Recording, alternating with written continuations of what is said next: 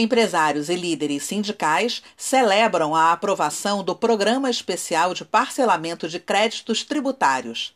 Mais um pleito do programa Resiliência Produtiva, a medida permite que os contribuintes fluminenses refinanciem dívidas tributárias relacionadas ao ICMS.